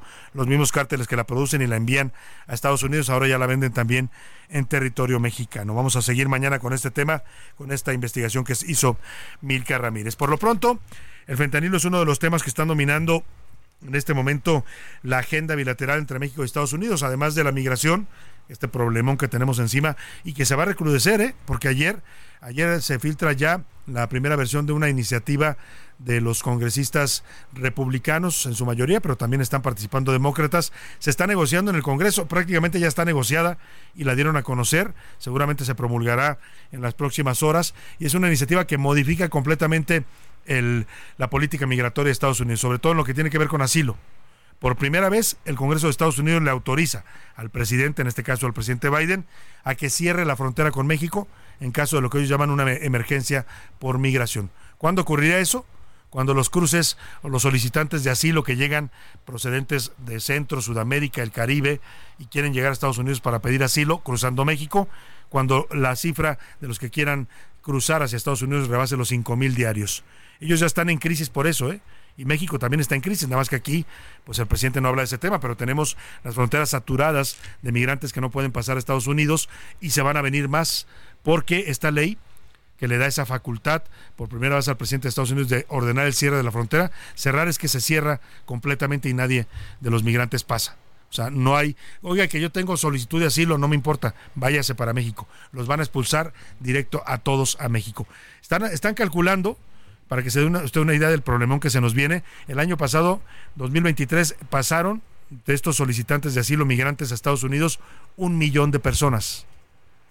Imagínese el problemón que se viene cuando estas miles y miles de personas ya no quieran ser recibidas en Estados Unidos y las expulsen directo a México, porque así dice su nueva ley, la ley que están proponiendo en el Congreso de Estados Unidos y que está negociada con la administración Biden. En ese contexto, ayer, José Luis, platicaron por teléfono los presidentes de México y Estados Unidos. Cuéntanos. Salvador, así es, este sábado hubo una reunión, una, reunión vía telefónica, por así decirlo, entre el presidente López Obrador y el mandatario Joe Biden. Dos temas principales se tocaron, Salvador. El primero de ellos, el de la migración esto que ya adelantabas e informabas, sobre todo en torno a esta iniciativa que se está ya manejando en Estados Unidos, y el segundo, el del fentanilo, Salvador, este tema que no quitan el dedo del renglón, trataron estos dos desafíos que es una frontera común en la que tiene México y Estados Unidos, y además reiteraron el compromiso doble de los dos países para luchar en estos dos temas. Además, agradeció el presidente Joe Biden las reuniones que ha sostenido el presidente López Obrador con sus enviados, que como vemos son prácticamente cada mes que vienen a visitar a López Obrador al Palacio Nacional. Parece que tiene ya marcaje personal el presidente de la Casa Blanca. Eh, el tema es, con esta nueva ley, haga de cuenta que vamos a volver al título 42 de Donald Trump. En esencia es lo mismo. Estados Unidos dice, este es mi límite, ya no puedo recibir a más y todos los demás se van a México. O sea, no, no los va a deportar, no lo va a negociar con el gobierno de México, simplemente los va a echar por la frontera. Y ahí el problema es para México. Y el problema es para Reynosa, para Matamoros, para eh, Ciudad Juárez, para Tijuana, para Eagle Pass, para todas estas ciudades fronterizas de México que van a tener un problemón porque ya si ya hoy lo tienen, porque ya hay grandes comunidades de migrantes que se han quedado asentados en su territorio esperando pasar a Estados Unidos, imagínese cuando empiece a aplicarse esta nueva ley que será seguramente muy pronto. Y en este contexto, los gobernadores republicanos están haciendo un frente común contra la migración. 14 eh, gobernadores del Partido Republicano pertenecientes a los estados de Arkansas, Georgia, Idaho, Indiana, Iowa, Luisiana, Mississippi, Missouri, Montana, Nebraska, New Hampshire, Dakota del Sur, Tennessee y Utah Utah. Son muchos gobernadores. Bueno, pues se, todos esos gobernadores se juntaron para apoyar al gobernador de Texas, Greg Abbott, que es el más radical en la antimigración, y dicen que apoyan sus medidas, que hay que sellar la frontera, que si es necesario poner alambres de púas, los pongan, que si es necesario que se queden a pedazos los migrantes en el camino, que se queden. Pero lo que ellos dicen es debemos defender la seguridad de la frontera estadounidense. Vamos contigo, Lalo Campos, para que nos cuentes de este frente de gobernadores republicanos que están pues por sellar definitivamente la frontera con México. Salvador, ¿cómo estás? Buenas tardes, te saludo. La situación en Texas se está complicando en la zona fronteriza. ¿Y qué es lo que sucede? Pues el día de ayer, Salvador, el gobernador de la entidad, Greg Abbott, acompañado de 13 gobernadores más, todos ellos, claro, de filiación republicana, vinieron a hacer acto de presencia aquí al Parque Shelby de Eagle Pass, donde expresaron claramente que buscan detener la invasión que se está dando de migrantes a territorio estadounidense. Y Greg Abbott, pues simple y sencillamente, le dio espacio y encaminó toda esta, esta queja, estas quejas, para que finalmente se hiciera un gran acto publicitario. Un gran acto donde los medios de comunicación pues estuvieron presentes por todos lados. Pero Salvador, ¿qué hay en el fondo de esto? Realmente la situación política, la situación electoral es la que está definiendo qué es lo que se tiene que hacer. ¿Por qué? Porque a final de cuentas es la lucha por ver quién va a llegar a la Casa Blanca, los republicanos de nueva cuenta o los demócratas, como es el caso de Biden. Ese es el centro de toda la discusión que hay en este momento aquí en la frontera de Texas, donde a final de cuentas los perjudicados son los miles de migrantes que intentan cruzar sin documentos rumbo a los Estados Unidos. Y Salvador, nada más un último detalle. Ayer por la noche se discutió una iniciativa en la cual se le busca dar mayores atribuciones al gobierno de Joe Biden. Y esto fue aprobado por los republicanos y los demócratas en la Cámara de Representantes y veremos en los próximos días cómo avanza Joe Biden en su pretensión de cerrar la frontera.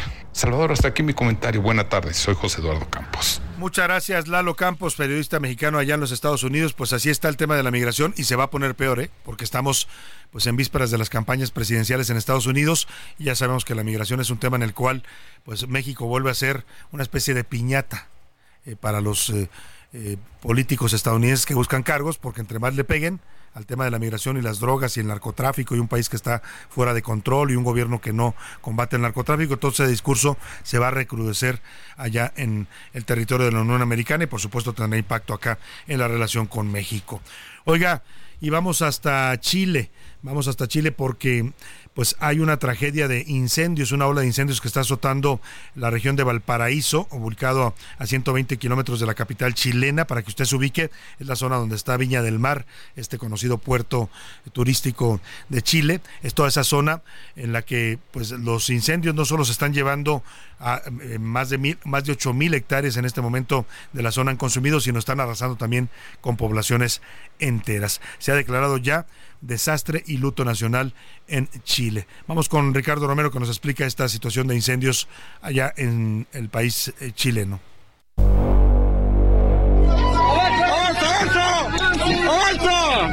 ¡Está lleno de gente! ¡Está lleno de gente! ¡Hay gente! ¡Hay gente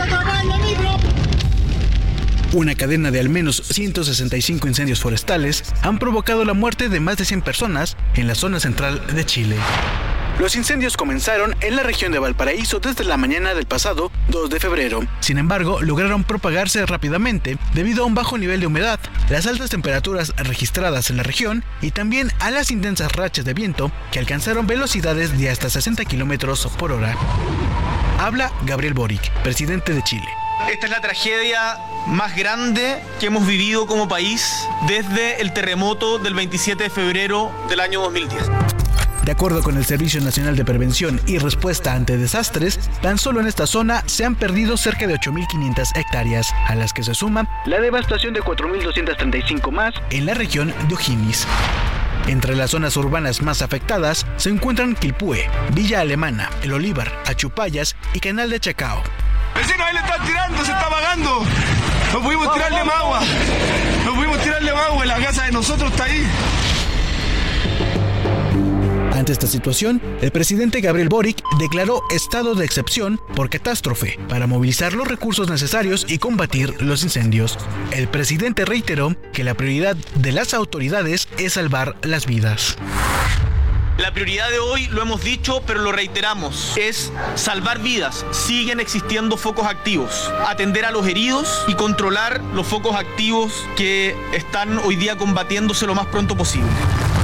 Sin embargo, y a pesar de los esfuerzos por sofocar los incendios, hasta el momento se han perdido más de mil viviendas y cerca de 112 personas han fallecido. Así la emergencia que se vive en Chile desde el pasado 2 de febrero. A la una con Salvador García Soto, Ricardo Romero. A la una. Con Salvador García Soto.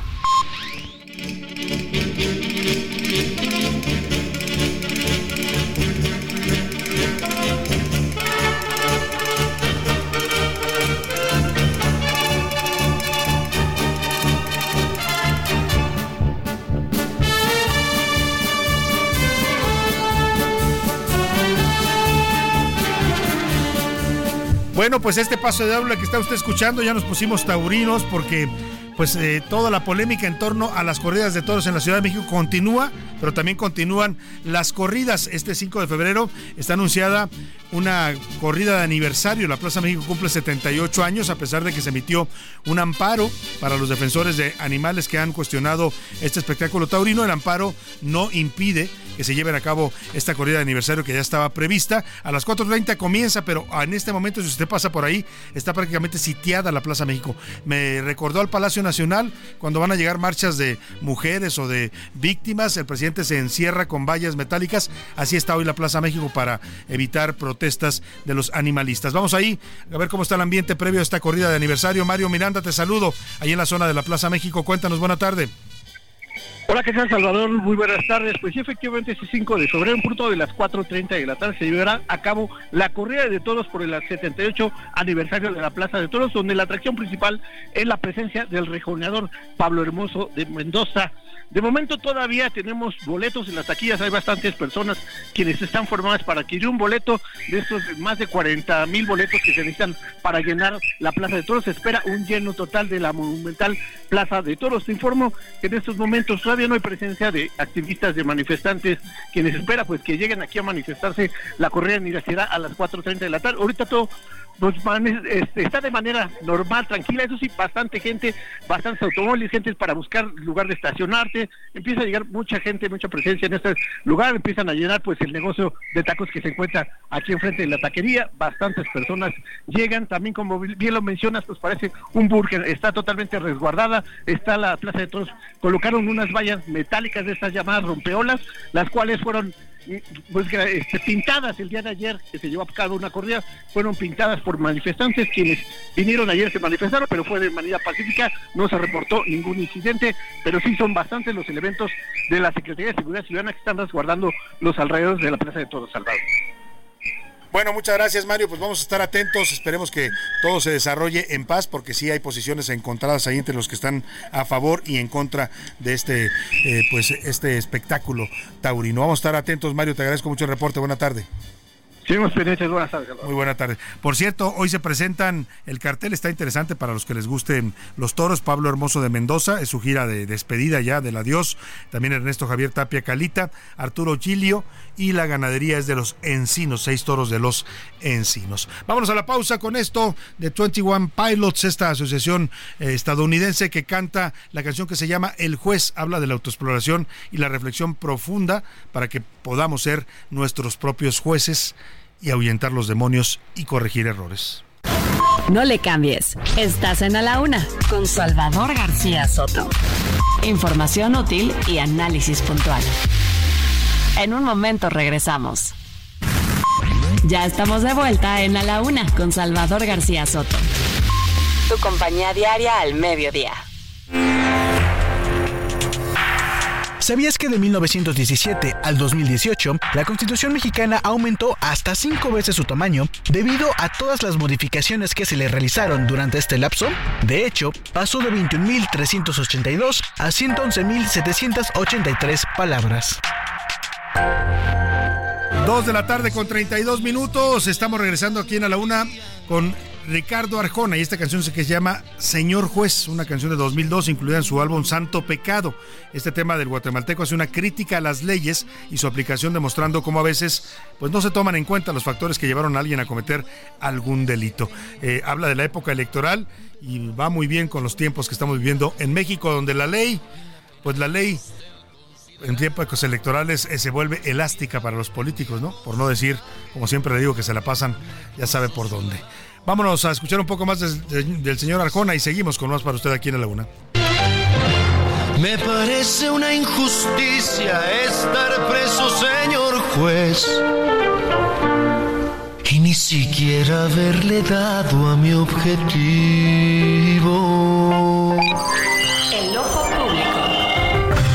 En A la Una tenemos la visión de los temas que te interesan en voz de personajes de la academia, la política y la sociedad.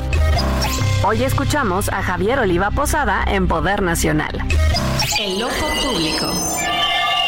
¿Qué tal, Salvador? Saludos al equipo en cabina en este día festivo. También recordemos el día del aniversario de la, eh, de la Plaza México, que fue inaugurada un 5 de febrero de 1946 y es una fecha muy importante para quienes somos aficionados a la tauromaquia. Pues hoy, Salvador, en la mañana el presidente, como lo venía anunciando desde hace algunos días, eh, presentó una serie de eh, reformas, al menos las mencionó en, en su discurso del aniversario de la Constitución de 1917 y pues destacan los temas, eh, sobre todo los que abordo en este amable espacio que tengo en tu, en tu noticiero el dos días lunes, el tema de la Guardia Nacional, en donde como sabemos, eh, eh, ante una inconformidad la, con carácter de inconstitucionalidad, la Suprema Corte de Justicia de la Nación trasladó o regresó más bien a la, la administración de la Guardia Nacional a la Secretaría de Seguridad y Protección Ciudadana. La propuesta del presidente, pues es obviamente que eh, sea la Secretaría de la Defensa Nacional la que se haga, se haga cargo de esta todavía relativamente nueva institución de seguridad pública a nivel federal. Y también el otro que, eh, aspecto que llama la atención es esta eh, intencional propuesta de modificar la naturaleza de la Suprema Corte de Justicia de la Nación a partir de que los las y los integrantes de ese máximo tribunal sean electos. Esto pues evidentemente modificaría de fondo, no solo, no solo la, la, relación de poderes, me refiero a los poderes de la Unión, poder ejecutivo, legislativo y judicial, sino que implicaría una modificación en la propia naturaleza de la República en términos de eh, los equilibrios que tendrían que darse en este caso en específico del poder judicial y el poder ejecutivo.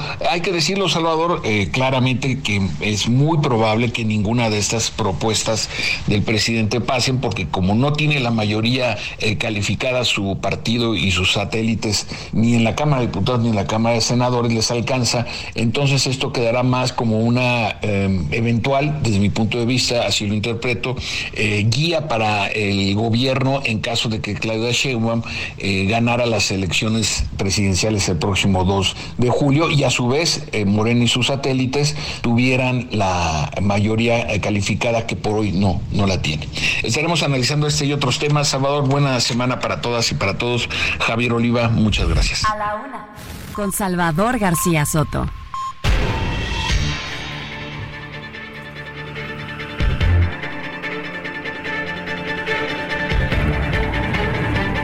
Tarde con 36 minutos. Volvemos con usted en a la una y escuchábamos atentamente a nuestro colaborador Javier Oliva Posada, el doctor Oliva, y hablaba sobre estas modificaciones de último momento que pretende hacerle el presidente a la Constitución. Al menos las va a presentar el día de hoy sus iniciativas de reforma.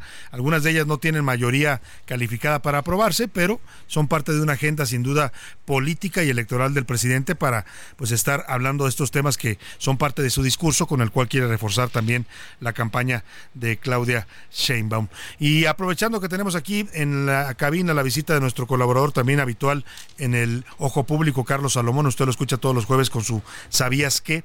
Vamos a platicar con él sobre este, eh, hace un rato subió un tuit hablando de un mensaje, pues una ausencia histórica del presidente en el Teatro de la República el día de hoy. Carlos es un observador de la política nacional en los últimos tiempos y quiero saludarlo y recibirlo esta tarde aquí en la cabina. Bienvenido, Carlos Salomón. Gracias, Salvador, y buenas tardes a todo el auditorio. Quiero recordar un par de reflexiones. ¿Qué es la constitución de política de los mexicanos? La constitución es un documento que se hace en el 1917 como un compromiso de todos los políticos de cumplirle al pueblo la educación, la salud pública, la economía y la democracia. Entonces, ¿qué, qué es lo que hoy 5 de febrero? Pues el aniversario de la Constitución. Lo que sucede hoy en el, en el Teatro de la República, Salvador, es un atropello, una falta de respeto a los que menos tienen. ¿Por qué? Porque después del 17 seguimos con pobreza, seguimos con problemas en salud, tenemos problemas en todos los ámbitos de, la sociedad. Y estos, en lugar de, sentarse, pues... claro, y mandar un mensaje de unidad, ¿no? pero ¿qué, ¿qué es lo que vimos hoy? Pues es la personalidad tanto del presidente como de la señora Piña. O sea, los dos son un par de peleoneros, eh, buscan eh, privilegiar las diferencias, los desencuentros, porque el hecho que no fuera el presidente a eso implica, este, se pelea con Piña, pero Piña manda a un ministro. Y al final, la ceremonia del 5 de febrero es una ceremonia de segundo pelo. Pero lo que no tiene segundo pelo es la gente. Claro. Está lastimada, la pobreza, la desigualdad, la violencia, eso sigue ahí. Claro. Y, cuando hicimos la revolución, con miles de miles de muertos, la hicimos para hacer una constitución, para cumplirle a la gente la igualdad, la pobreza, la educación y sobre todo la seguridad. Y hoy lo que estamos celebrando es el desencuentro y no el encuentro, Salvador. Exacto, yo decía hace un rato, tenemos hoy una república dividida, confrontada, Carlos. Esa es la imagen que hoy se ve en el Teatro de la República en Querétaro. Porque es, es, al final es el reflejo de lo que es la persona del presidente y la persona de la señora Piña. Ah, bueno, tú no vas, pues yo te mando un segundón. Entonces, ah, pues entonces al final los dos tienen un reflejo, uno es peleonero, eh, terco, y, y, la otra tiene un carácter de, no se dejan. de los mil. Entonces, al final, ¿quiénes están de en medio? Pues los mismos de siempre. O sea, los problemas subsisten, las diferencias subsisten, pero ellos van y vienen y dejan prácticamente en manos de nadie la solución de estos problemas. Hoy México es un México inseguro, México con mucha pobreza, un México con mucha desigualdad, pero los políticos que en 1917 acordaron encontrar soluciones, hoy están acordando privilegiar las diferencias. Es la gran el gran mensaje el día de hoy ahí en el Teatro de la República. Es lamentable. Lamentable, sin duda alguna. Ahora, Carlos, el presidente va a presentar hoy este paquete de reformas. Ya sabemos eh, cuáles son. Se han adelantado ya muchos temas. Vamos a ver los detalles hoy que las presente formalmente. Pero, ¿qué hace el presidente presentando reformas tan profundas cuando le quedan ocho meses en el cargo? ¿Tiene algún sentido? Quedan tres meses, 25 días para la elección. Sí, o sea, son exactamente en 2 de junio, que son tres meses, 25 días, habrá nuevas autoridades en México, presidentes y todo. Yo creo que es una presentación electoral. Es una decirle a la gente, ¿sabes qué? Yo te voy a hacer tu pensión no con el 100, sino con el 400. Pero es una presentación electoral y es una presentación que yo creo que le falta seriedad, porque sabe él que las va a presentar sabiendo que no van a pasar. Claro. Entonces aquí es un juego de ver quién se queda con la responsabilidad de que esto no se haga. O sea, en el caso de las pensiones están engañando a la gente. Ahora, hay un dato, un día lo hablaremos con más calma, el déficit de, las finanzas mexicanas.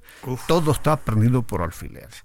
Entonces, si tuviéramos una gran finanza y pudiéramos tener mucha lana, pues órale, hagamos estas cosas. Pero cuando México está perdido por alfileres financieramente y la deuda está creciendo, entonces agua, porque estamos jugando con fuego. No podemos engañar a la gente tratando de disfrazar que vamos a resolver sus problemas cuando en realidad estamos jugando con sus sentimientos. Y eso es muy grave, Salvador. Sin duda alguna. Y bueno, pues estamos ya claramente, Carlos, dominados por la agenda electoral, ¿no? El propio presidente parece más estar en campaña con este tipo de propuestas que presentar, como dices tú, soluciones reales a los problemas de los mexicanos. Y la, ministra Peña, con esto un poco, la ministra Peña, pues, son 11 y están peleados todos. Todos Entonces no hay ni siquiera unidad al interior de la Suprema Corte.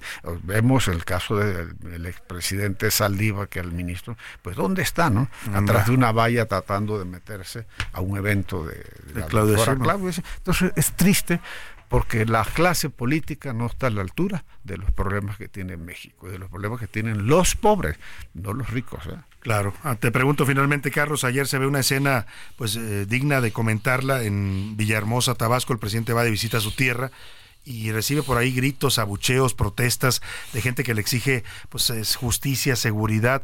Eh, ¿Qué está pasando que ya en la propia tierra del presidente estamos viendo un escenario pues que se le, se le pinta adverso? ¿Es el, ¿Es el fin de sexenio ya? Porque mira, Salvador, tú no puedes estar inaugurando cosas que no están terminadas. Y no puedes inaugurar, por ejemplo, una carretera en Oaxaca llevando al exgobernador a, Murat. llevando con el otro Salomón Jara. Entonces estás generando un conflicto, porque el que, el que está odia al que se fue y el que se fue está, que, odia al que está. Entonces estamos viendo inauguraciones de obras inconclusas. El malecón obviamente no está terminado, no está terminado el tren May, no está terminada la carretera, pero las inauguraciones esas continúan. Y eso es muy difícil porque no puedes inaugurar algo que no está no funciona. Pones en riesgo muchas cosas. Sin duda alguna. Carlos Salomón, gracias por este análisis a bote pronto aquí en A la Una. Muchas gracias, buenas tardes a todo el auditorio. Y seguimos escuchando todos los jueves a Carlos Salomón en su colaboración aquí en El Ojo Público, sus sabías que. Oiga, vámonos justamente a escuchar la canción de los curuleros de San Lázaro porque le hicieron su canción al presidente, pues que no le vengan con que la ley es la ley y pues parece que él tiene su propia ley. A la una. Con Salvador García Soto. Dos de la tarde con 44 minutos. Seguimos con más información para usted aquí en A la Una. Y oiga, el fenómeno del Salvador, el fenómeno que está ocurriendo políticamente en El Salvador, es algo que ya está pues llamando mucho la atención en América Latina y en toda la región, porque este fenómeno llamado el señor Nayib Bukele, con sus nuevas ideas, así se llama su partido, pues ha ganado su reelección, su primera reelección, con el 85% de los votos está arrasando. Esto es algo que ya no se ve en otras partes del mundo, en ninguna democracia, triunfos tan contundentes como el de Nayib Bukele. Y bueno, todo está toda la polémica de su política de combate al crimen organizado. La gente hay un sector de la población de Salvador que agradece evidentemente por esta votación porque les devolvió la tranquilidad, pueden salir a las calles, a las plazas, algo que no se podía con las pandillas que dominaban El Salvador, la ciudad de San Salvador, hoy se puede hacer de nuevo. Y este es el fenómeno que están pues eh, se está observando en esta elección, a pesar de que hay quienes critican las violaciones a derechos humanos en esta política de seguridad. Yo le pregunto a usted y me pregunto también yo mismo, ¿Qué preferimos? ¿Un país anárquico donde impere la violencia, donde el crimen organizado haga lo que quiera y los gobernantes digan pues que son humanos y que hay que respetarlos? ¿O un país donde llegue un presidente que imponga la ley? aún a veces a costas de los derechos humanos de los delincuentes. Escuchemos este mensaje que dio el señor Nayib Bukele luego de ganar pues casi con el 90% cinco años más de la presidencia de El Salvador. Gracias a Dios y gracias a este pueblo noble y unido como El Salvador pasó de ser el más inseguro al más seguro. Ahora, en estos próximos cinco años, esperen a ver lo que vamos a hacer.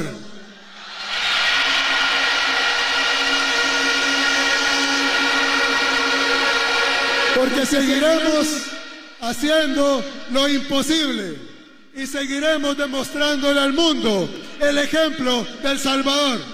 Que Dios los bendiga a todos y muchas gracias. Pues ahí está, es parte del mensaje con el que celebró anoche su triunfo contundente. Y claramente, por lo menos, esa pregunta que yo le hice a usted, pues la gente de El Salvador la ha contestado. Queremos un país en orden, queremos paz, queremos crecimiento, algo que ya no tenía El Salvador porque se había vuelto realmente un país caótico en donde la ley la imponían las pandillas, los maras salvatruchas y todas estas pandillas que habían se habían apoderado del territorio del Salvador y de la vida de sus habitantes. Hoy pues eh, el resultado electoral es bastante convincente y contundente sobre si los salvadoreños apoyan o no la política de Nayib Bukele. Vamos a un último minuto para ver qué nos tiene José Luis Sánchez. Último minuto en A la Una, con Salvador García Soto. José Luis Sánchez, ¿qué está pasando? Salvador, aquí en la Laguna no vamos a quitar el dedo del reglón con el tema del agua, el tema del agua que ya es una crisis hídrica y todavía no empieza el tema de estiaje, pero por lo pronto algunas entidades ya comienzan a tomar medidas. Por ejemplo, en estos momentos, Whisky Lucan, en el Estado de México, acaba de lanzar un bando municipal, con el cual Salvador, y este es un aviso para todas aquellas personas que viven en este municipio mexiquense, van a haber multas por más de 5 mil pesos y arresto de hasta 18 horas para aquellas personas que sean eh, sorprendidas desperdiciando o tirando el agua en cualquier colonia dentro de Lucan en el Estado de México. Las sanciones por este desperdicio de agua van desde las 10 sumas que ya les digo que son los 4 mil pesos hasta los 15 mil pesos y el arresto sin amparo y sin ninguna, ninguna forma que pueda salir. Así que aquella persona o aquellas personas que están sorprendidas van a ir directito al torito, bueno, la especie de torito, un arresto administrativo ahí en el Estado. Y van a pagar sus 5 mil pesos. Que pagar sus 5 mil pesitos de ley. Pues a veces los mexicanos solamente entendemos así, ¿no? Cuando nos pegan en la cartera y por lo pronto son medidas, como dice bien José Luis, que están previendo el escenario catastrófico. Así lo están catalogando los especialistas y las autoridades que se viene en el Valle de México para la época de estiaje. Ahorita está empezando, ya hay varias colonias y varias alcaldías que están recibiendo agua por tandeo. Algunas de plano lo han dejado de recibir por semanas pero esto se va a grabar conforme avance el calendario hacia abril o mayo, que empieza el, periodo más fuerte de estiaje, pues se prevé que la Ciudad de México se quede sin agua. O sea, sí vamos a una crisis fuerte y, fíjate, mientras en Lucan toma medidas la alcaldía, no veo aquí en la Ciudad de México el jefe de gobierno involucrado con esto, anda más preocupado por los temas de su partido, por apoyar la campaña de Clara Brugada, que por prever lo que sí puede ser un escenario catastrófico para la capital de la República. Nada más, nada más Salvador de la Ciudad de México, las que abastecen, de las 210 eh, eh, empresas que abastecen a, esta zona del centro, cinco solamente, cinco están completamente secas y 23 operan por debajo del 10% de su capacidad, Salvador. Así que, bueno, pues importante el estiaje. Oye, rapidísimo, Salvador, no quiero perder la oportunidad. Hay una denuncia que nos llega a través de nuestros teléfonos, Salvador, a todas aquellas personas que ya quieren cobrar la pensión del Banco del Bienestar. A partir de febrero ya se les iba a depositar. Bueno, pues el sistema del Banco del Bienestar ya van varias denuncias que nos llegan que no está funcionando. Está eh, totalmente eh, pausado o está cerrado la aplicación. Aquellas personas que quieren ir y por si fuera poco, los cajeros, nos dice la gente, no están funcionando, no tienen dinero. Y las personas adultas mayores al frío o al calor formadas para recibir su ¿Qué hizo el presidente cuando sacó las pensiones del sistema bancario? Eh? Estaba perfecto, la gente iba a cobrar a hora que quería, no tenía que hacer filas. Hoy tienen a los ancianos haciendo filas, a veces enfermos, ahí en las banquetas. He visto varias escenas con todo y camilla para que puedan cobrar su pensión. Les van a entregar en este mes como tres o cuatro meses, ¿no? Son dos meses porque viene el presidente, viene la, elección, y no van a poder dar ese dinero durante la elección. Entonces, imagínense, la gente que no lo vaya a tener en estos días se lo puede perder ya empezando. Y hay que considerar que sí son pensiones de las que ya depende eh, la, la, vida y pues la alimentación de muchas personas adultas mayores en México. Así es que vamos a estar atentos a esta problemática de los bancos del bienestar. Por lo pronto, vámonos con Oscar Mota, que trae más información deportiva. Los deportes en A la Una con Oscar Mota. Señor Mota, por fin ganaron las chivas. Esa es noticia, hay que decirla. Mi querido Salvador García Soto, esperando aquí obviamente el botoncito. Eh, ya segundo triunfo de las Chivas, lo están haciendo bien. Eh, empate de Pumas. Cruz Azul también está avanzando de manera adecuada. Y en la primera parte de la tabla hay un triple empate con 11 puntos. Pero por tema de desempates, eh, goles y demás, Rayados está en primer lugar, Rayados de Monterrey, el América es segundo y Tigres tercero que empató con Pumas en un buen partido. Recordarle a la gente que nos está escuchando, entonces el Estadio Azteca tendrá una inauguración, una nueva inauguración. Cinco partidos para el Estadio Azteca y también recordarle a la gente que para este mundial donde van a participar 48 equipos, yo ya estoy inscribiendo el mío de Texcoco porque básicamente cualquiera va a poder jugar. equipos. Imagínate, quiero Salvador. O sea, y el asunto es que viene entonces una, eh, una fase más que va a ser la de los 16 avos de final. Ah, o sea, vamos a pasar de la, de la primera fase a los 16 avos. Vamos a valer queso, querido Salvador, porque el asunto es que. Si así México no avanza, vamos a quedar más atrás. La Federación Mexicana de Fútbol dice: Vamos a jugar el quinto partido. Pues el quinto partido ahora resulta que va a ser el cuarto partido anteriormente. Entonces, para poder acceder a unos octavos de final, tendremos que jugar seis me lleva, me lleva, ya sabes que a ver si lo pues podemos lograr. A ver, si, si no podemos con el quinto, menos con el sexto. Rápidamente, escuchemos lo siguiente porque tenemos un campeón mundial en clavados, querido Salvador García Soto. Él es Osmar Olvera. Escuchemos.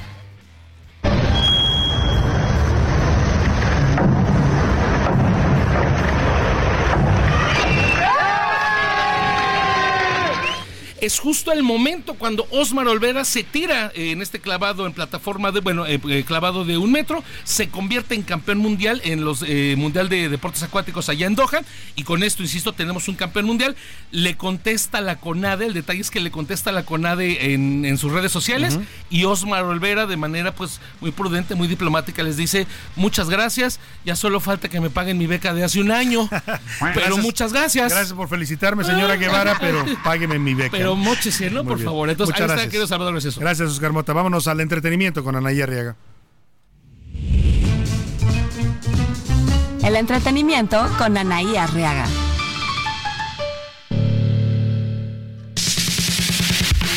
Anaí Arriaga, ¿cómo estás? Noche de Grammys ayer. Oye, ¿dejó algo Taylor, Taylor Swift para los demás eh, cantantes? Eh, ya lo platicábamos el viernes con nuestro querido Oscar Mota ella es la versión viviente de cuando los astros se alinean, nace una estrella y ella es la niña de oro, simplemente. Pero déjame decirte que a Peso Pluma también le fue muy bien, aunque no seamos muy fanáticos de él, pero se ganó un premio Grammy. Natalia Lafourcade, en una digna representante también mexicana, ganó otro Grammy y ella ha manifestado pues siempre, México es mi inspiración y así fue como la anunciaron, mi querido Salvador. A ver, vamos a, escuchar un momento más el audio del momento en que presentan a Natalia Lafourcade. Sin duda, yo no sé qué piensas tú, Anaí, me parece que hoy es la mejor eh, artista, la más completa en México en el panorama actual. Bueno, recordamos a Natalia cuando empezó con las canciones de en el 2000, ¿recuerdan uh -huh, esa sí, sí, sí, sí, su faceta juvenil, ha ido transformándose. ¿no? Uh -huh. Sí, es, exacto, ha ido transformándose, mutando y ha perfeccionado muchísimo su estilo musical y es una artista completa en los 360 uh -huh. grados. Ella da la vuelta, claro. cantautora, interpreta música, Sin duda, es una artista compone, completa y es arregla. una Oye, vamos a escuchar el momento en que aparece en, en los Grammys, ¿te parece? Por favor. Venga. The other winner de todas las flores. Yes, Natalia Lafourcade. Ahí está la presentación de todas las flores, dice la presentadora. Anaí. Así es, y Natalia mencionó, qué emoción, gracias a la música, la música es mi voz en cada Muy dolor bien. y en cada paso. Muy bien. Y el inglés no es mi idioma, pero no importa, le mando un saludo a México. Qué bien, buen Así detalle. que, mi querido Salvador, Muchas gracias, tenemos Anaí. mucho talento. Gracias, sin duda alguna, mucho talento en México. Te agradezco, Anaí, te mando un abrazo. Me tengo que ir ya porque me va a cortar la guillotina. Abrazote. Nos despido de usted, que pase una excelente tarde, disfrute su fin de puente. Mañana aquí nos encontramos a la una. Por hoy termina a la una con Salvador García Soto. El espacio que te escucha, acompaña e informa. A la una con Salvador García Soto.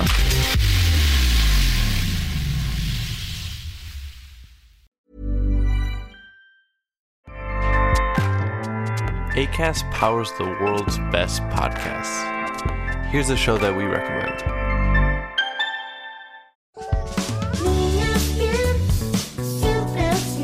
Hi, I'm Ando. And I'm Fer. And we host Niñas Bien podcast. We want to invite you to listen to our show. Niñas Bien means good girls in Spanish, but you have to know that this is not a podcast for good girls. Or for girls at all. It is a comedy podcast, so everyone is welcome to listen. We talk about sex, relationships, technology. We recommend movies and TV shows and discuss pop culture in general. And there is Chisme Ajeno too. A section we have just to gossip about everyone. So you'll find something you like here. And you'll practice your Spanish. The cleanest Spanish you'll find, we promise. And if you already hablas español, vamos, a ser tus nuevas amigas. We'll be your friends for the non-Spanish speakers. New episodes every Monday and Thursday. Hosted by Acast and available to all audio platforms.